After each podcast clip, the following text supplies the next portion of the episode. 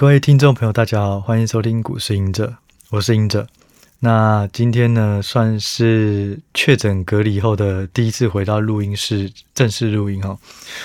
那最近的股市变化非常的大啦，然后我认为有蛮多东西也可以聊的。那我们今天主要会聊的三个主题，第一个是更新一下金元涨价的状况，第二个是更新一下原物料的这个呃涨跌状况，那第三个就是我想要聊一个散热产业，然后会算是比较全面性的去探讨散热产业的未来哦。对，那在这之前呢，其实稍微聊一下就是目前的盘市行呃行情哦，我认为嗯，就像我之前在。呃，一个月前那时候上云端最有钱的时候录影一样，就是我认为市场的恐慌，或是对于 Fed 的升息预期，当时候在上上一次，因为上一次是昨天，昨天 Fed 又有讲一次话嘛，在上上一次其实已经是试出了最最悲观的言论哦，然后也让市场都觉得说啊，会不会一个月会升息？两码或三码，而且有可能会从五月升息，一直到六七八月都会升息，所以我觉得当时的气氛已经是算是过度恐慌。那所以在节目上，我那时候也是对于因为过度恐慌而产生了一些呃反弹的一个信心啊。对，因为有时候投资就是这样，就是最大的利空就是预期过高。那最大的利多就是预期过低。那我认为那时候大家对于预期都非常的保守。对，那其实举个例，就像昨天那个美国公布呃零售销售的数据是成长零点九个 percent，那其实只是符合预期，可是就让美股涨了蛮多，甚至到了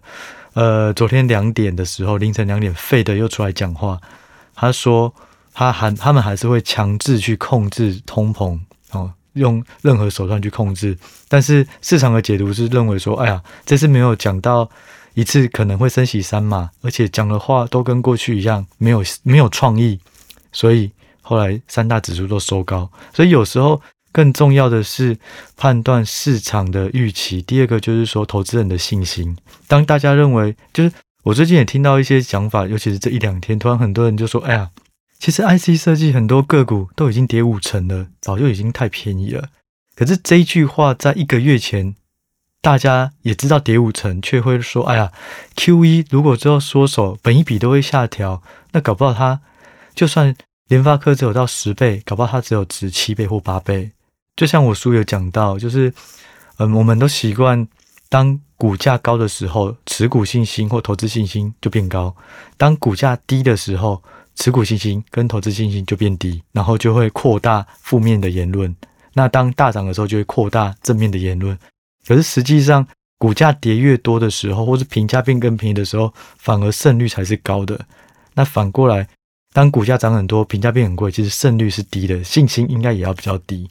对，所以有时候就是逆着个性投资，只要客观逻辑分析了，逆着自己想要的个性投资，我觉得往往会比较有收获。对，那大致上就是我目前的行情的想法。我我认为应该还是还是会慢慢筑底啦。只要不要乌俄战争有一些什么一触即发，类似核武啊什么的，我认为应该是有机会慢慢短线站稳啊。然后，但是也不要急着说什么飞转，马上又这个台股又涨到一万七千点之类，我觉得也不会那么快啦，因为破线就是需要时间慢慢修复。对。好，那我先讲一下第一个主题哦，金云涨价。它其实主要就是一个 follow up 的一个一个题材哦，就是说一开始我们先预判台积电好像会涨价，然后搭配财报真的很好，所以可能会涨价。到市场传出台积电明年会涨价六趴，好，然后虽然有一些外资的看法是认为它是因为怕客户砍单而要涨价，让你觉得你现在砍了，你明年就要。用更高的价格才能买回来，就像我上一集讲，我觉得这个是不太合理。结果没想到，三星在这几天也宣布下半年就要涨价二十趴。但是我觉得有一个东西蛮有趣的，下半年要涨价二十趴，市场的一些看法是说，它涨价是因为良率不如台积电，所以它涨价要涨更多，才有办法去 cover 它原本的利润。所以你反过来想，其实如果三星的良率不好，也就往先进制程的竞争力可能就会离台积电越来越远。我觉得这是一个好事啊。对，那其实换句话说，其实我在在这个礼拜吧，然后因为我之前最大的持股部位是力旺，因为其实就从领信任开始，那时候我就发现，呃，力旺是非常有投资价值。然后后来。我记得讲没有多久就跌停三三根下去，那只要跌我都越买越多，越越买越多，那到现在就变成最大持股。但是在这几天，呃，力旺反弹的蛮多了，我也陆陆续续去转换台积电，因为我觉得我觉得台积电这个价位真的太安全了，它未必说如果之后大涨，它未必涨得比别人 IC 设计的股票多，可是就以把握度跟胜率来讲的话，我觉得它的安全性是更高啦，所以我目前。开始有一些转换持股，那也就搭配就是说，晶圆现在处处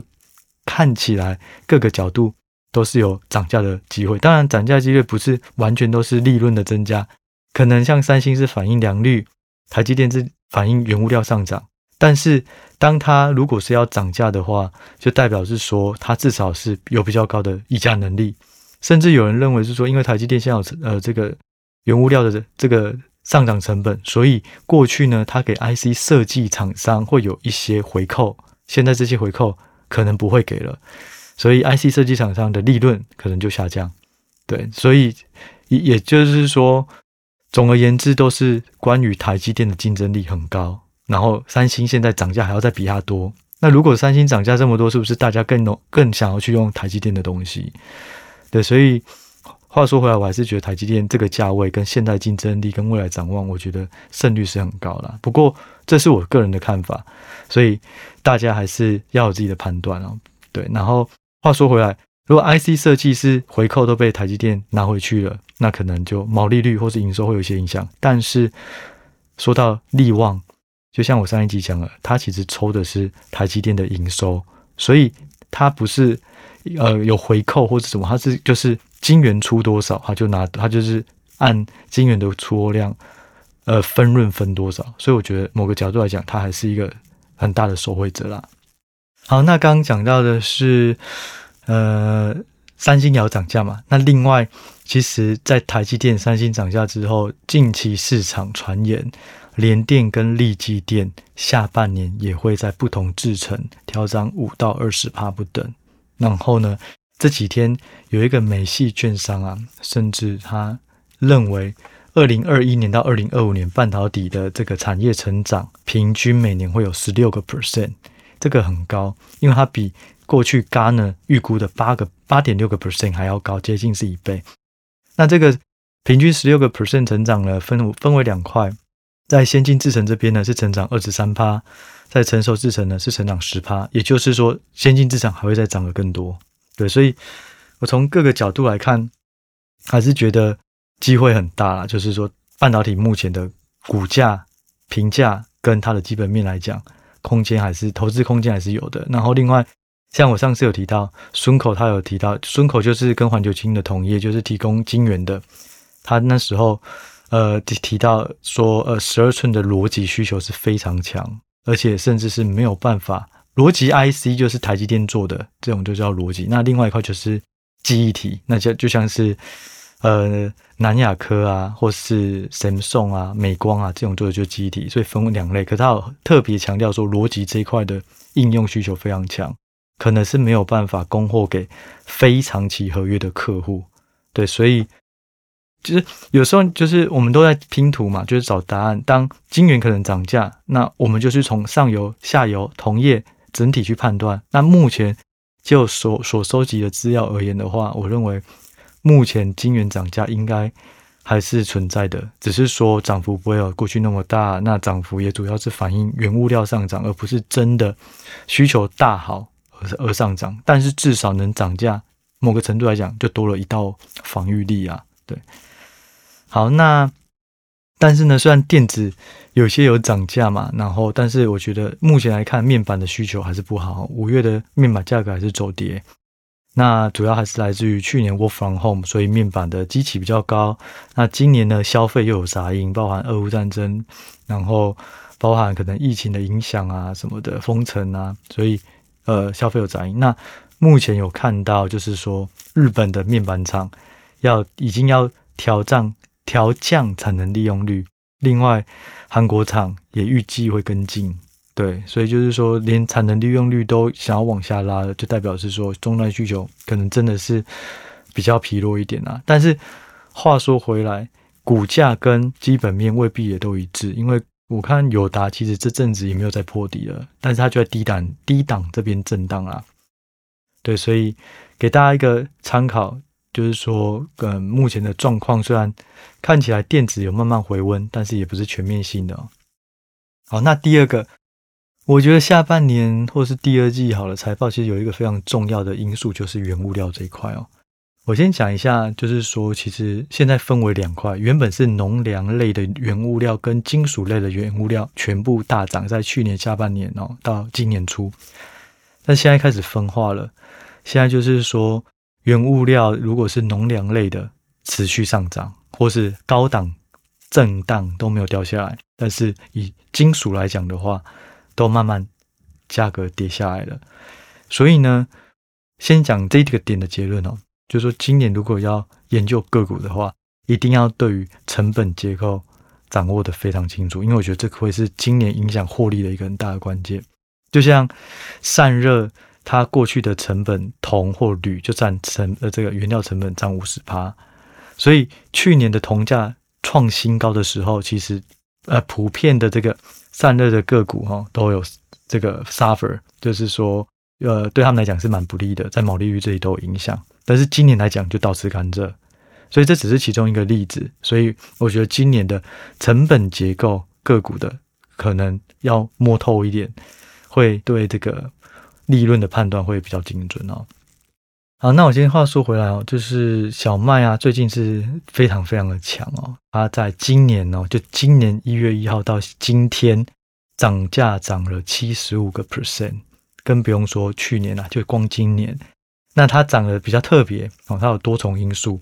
主要是因为第一个运费上涨，就是散装啊这种运费上涨；第二个俄乌战争，那俄乌战争有几个很重要，第一个就是说这两个国家的小麦产量占全球超过三分之一。所以呢，俄乌战争就会影响了他们的这个可能出口啊什么的活动。第二个就是说，乌克兰的内陆谷仓啊，有一些新闻说它有三十五趴是被摧毁了，所以就变成原本的库存没了，而且现在也没办法很顺利的出货。那农田没有办法种植，对，所以小麦这边也会有一些影响。那第二个就是说，在印度这边呢、它也因为热浪而且缺水。然后再加上印度国内的通膨也一直高居不下，所以最大的这个算是呃小麦的国家之一哦，印度它也在五月十三号要宣布禁止出口小麦，先压抑国内的通膨，所以就导致小麦就是大家都没有了，这种主要供应国都没有，所以小麦就是很强。对，那另外就是，所 以就是说这个是天灾也有关系，然后人祸也有关系，那。中国这边有一个比较有趣的，就是说中国的东北这边有玉米、大豆、水稻，但是因为封城，想说，诶，上海封城，刚刚有什么关系？没有，因为他们要播种、要收割，都需要农务的人人员，就他现在可能就是因为招工不易，所以没有办法产出。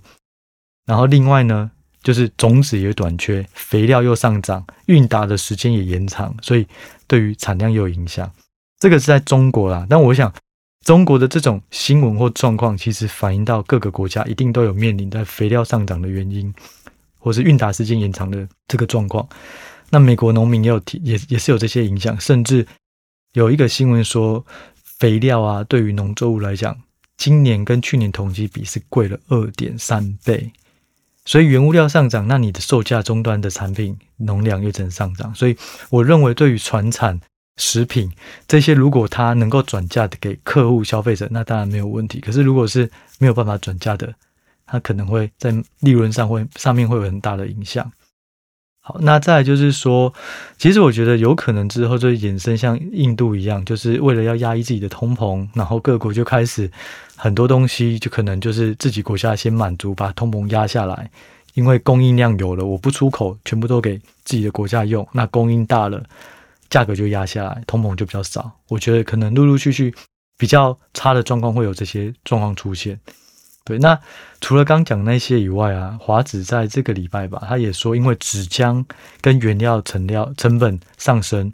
所以他未来可能会每个月都调涨纸价。对，所以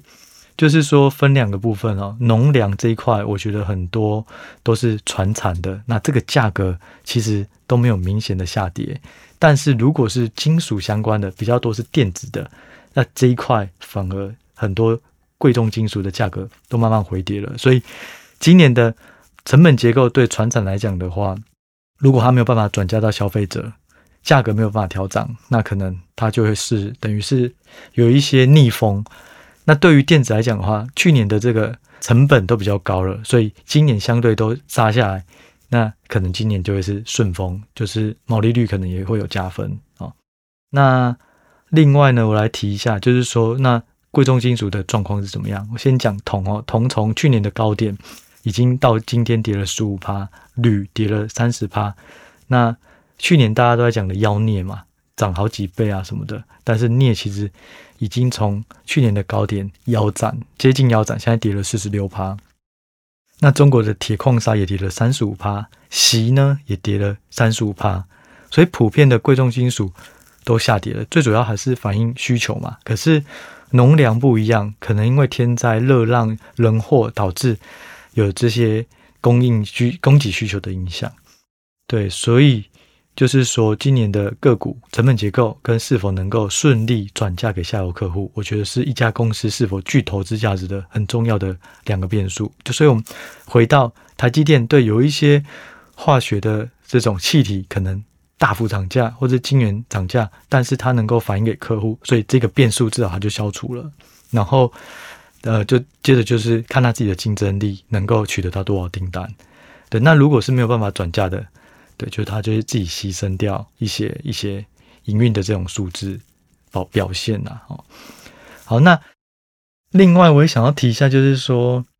俄乌战争啊，就是我认为它。会慢慢的对股市的影响越来越小。过去大家都觉得啊，俄乌战争是一个对股市来讲供给需求啊什么很大的变数，这个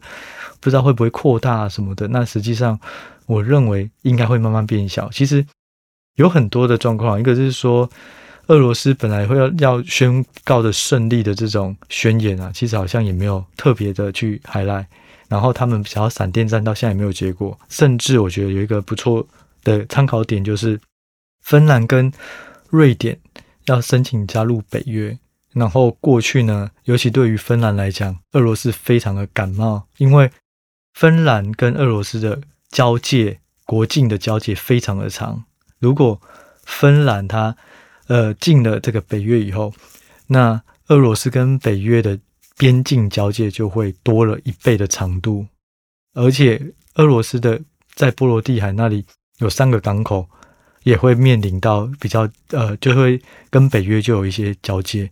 所以过去波兰呢，他如果想要申请北约，呃，不是波兰啦，芬兰，不好意思，芬兰，芬兰要申请北约的，申请加入北约，其实俄罗斯都会用武力恐吓，或者是说想要用军事行动啊、核武啊，就叫他不要。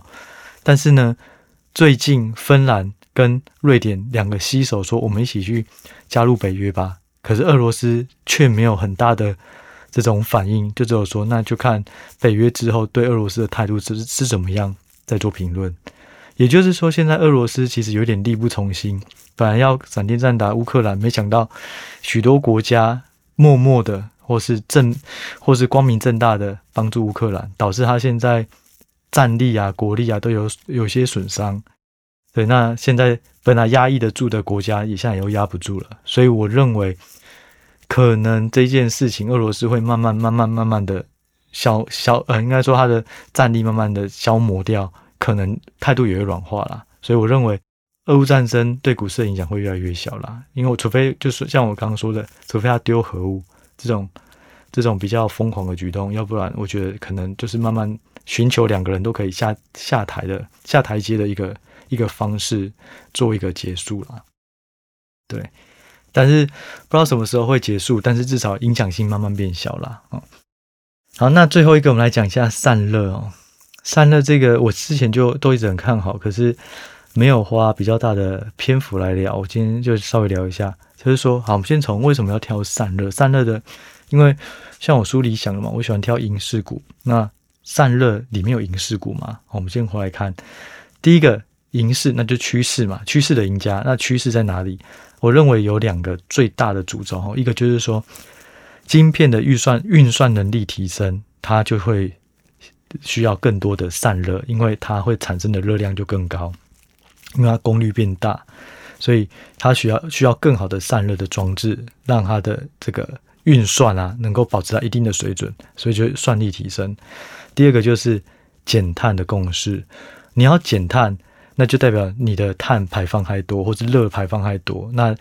如果你的散热相对是好的话，那对于减碳也会有一些帮助哦。所以我认为散热是蛮重要的一个长线的这个趋势，也就受惠于这两个。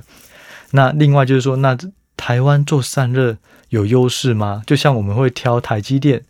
会挑力旺、瑞昱，或是这种比较强的产业，是因为台湾就是半导体的很强的一个全球的产业的重镇，IC 设计也是。那散热呢，其实也算。因为台湾，我查到一些资料，就是说台湾的散热模组啊，在全球的市占率超过七成，所以也就是说，如果你要讲到散热这个领域的话，台湾就是全球的佼佼者。所以我觉得 OK，那就从这个角度去挑的台湾的公司，也相对会具有全球的竞争力。对，那散热其实有很多方式啊，那最传统就是可能用风扇，然后再就是可能用热导管，那现在比较。开始越来越多人采用的就用均热片，它就是很像一个金属薄片，然后贴在 CPU 或 GPU 的旁边，然后帮它散热。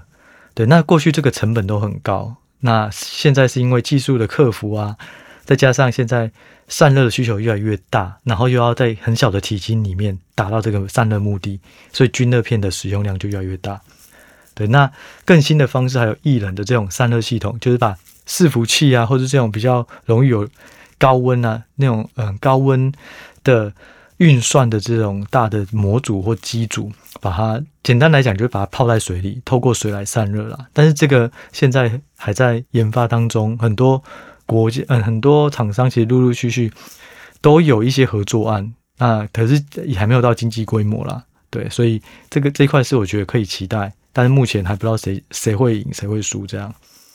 好，那所以对于散热来讲的话，我觉得最重要的两个产品，第一个就我刚刚讲的均热片，哦，就是说散热片，就是贴在 CPU 或是 GPU 的这种均热片的金属金属薄片。第二个就是液体冷却的这种散热系统。好，